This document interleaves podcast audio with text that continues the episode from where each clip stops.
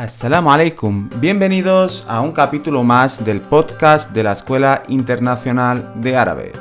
Soy Adam y hoy os traemos un podcast con un toque más cultural en el que vamos a contaros una curiosidad que hay alrededor de la lengua árabe. Empezamos.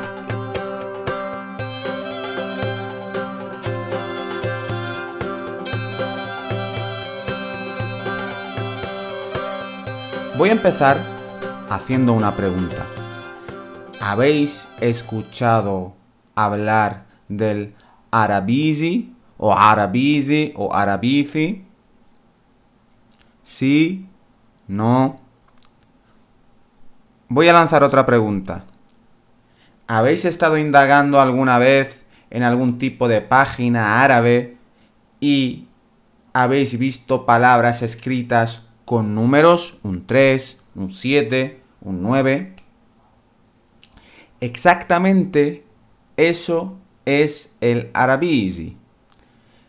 El arabizi o el concepto arabizi es un concepto o una palabra en este caso creada por dos palabras. Arabi, que es árabe, y inglesi, que es inglés. Y a raíz de ahí ha nacido este concepto del arabizi. ¿Por qué? Porque como bien sabéis, en árabe hay muchas, bueno, muchas no, pero algunos sonidos que no existen en inglés. O en nuestro caso, en español. Como por ejemplo la ja, que ya la hemos visto en este podcast. La ain, la sad, la gain. Diferentes letras que si nosotros quisiéramos escribir árabe con letras inglesas o con letras españolas, eh, no seríamos capaces de poner, porque ¿cómo pondríamos una ja? El sonido ja muchas veces se pone con una H, por ejemplo, una palabra que ya hemos visto en este podcast, Habibi, se pone H-A-B-I-B-I, seguramente la habréis visto, y si buscáis una canción o lo que sea, Habibi va con H. Pero realmente, si nos vamos al español, la H no se pronuncia. Habría que leerla Habibi. O, si vamos al inglés, la H es más una ha, Habibi, no Habibi. Por eso los árabes, a la hora de escribir su idioma en letras latinas o en español o en inglés o en francés y tienen que escribir una palabra que contenga una de estas letras que no existen en esos idiomas, suelen utilizar números. Y el arabizi, digamos que es el sistema de escritura por el que se sustituyen esos sonidos por números. Evidentemente es un tipo de escritura informal, no vamos a encontrarlo en libros, en periódicos o prensa seria, pero sí, por ejemplo, si tú estás hablando con un amigo o dos árabes están hablando entre ellos por chat, pues es muy probable que, por ejemplo, si fueran a llamarse Habibi, pusieran un 7. Una cosa importante que hay que saber. Este esta manera de escribir números con, eh, representando letras, ¿por qué se hace? ¿O por qué se utilizan los números? Porque primero, los números están en todos los teclados.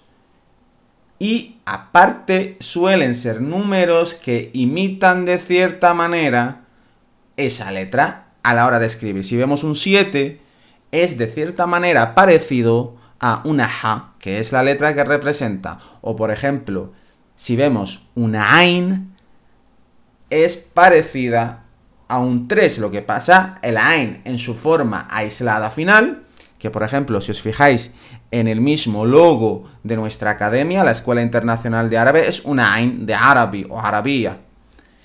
Y si cogemos esa Ain, que es una Ain en forma aislada, es exactamente igual que un 3 invertido. Por eso, por ejemplo, si fuéramos a escribir eh, al luga al arabía, la lengua árabe, pues esa A podríamos poner un 3 y luego escribir arabilla, ¿vale?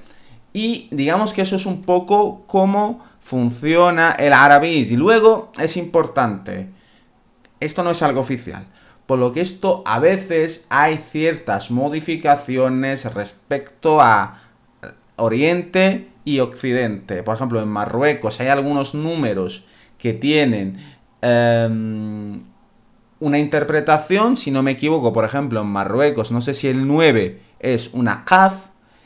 En cambio, en, en Oriente, el 9 es una sad esto último que os he dicho no es una afirmación, tampoco es algo que personalmente yo o la Escuela Internacional de Árabe le demos mucho interés, por eso tampoco es que hayamos hecho una investigación exhaustiva, sino esto simplemente eh, ha sido el objetivo de, de este podcast es poder transmitiros la existencia de esto tanto si lo habéis visto ya y no lo habéis entendido, o en caso de que os lo encontréis a partir de ahora. Así que por favor, si mm, lo habéis visto o no, os resulta curioso, os agradecemos que nos hagáis llegar vuestras opiniones porque creemos que puede ser muy interesante ver lo que opináis. Bueno, vamos con la palabra del podcast, aunque en este caso más bien va a ser una expresión del podcast en el que podremos aplicar lo del arabizi. Eh, como dijimos, acordaros que la letra Ain, que todavía no hemos podido explicar en el podcast, es el logo de nuestra academia y se parece a un 3 o básicamente es un 3 invertido. Por eso, la expresión va a ser feliz cumpleaños en árabe y sería así. Eid Milad Said. Eid Milad Said. Vuelvo a repetir por última vez. Eid Milad Said. Eid Milad Said significa feliz cumpleaños y Eid significa fiesta, Milad nacimiento y Said feliz, que Said ya la vimos en otro podcast anteriormente. Así que si tenéis algún amigo árabe o no árabe que queráis eh, felicitarle de una manera original, ya sabéis cómo se dice feliz cumpleaños eh, en este idioma. Y nada, Esperamos que os haya gustado y os esperamos en el siguiente podcast. Y la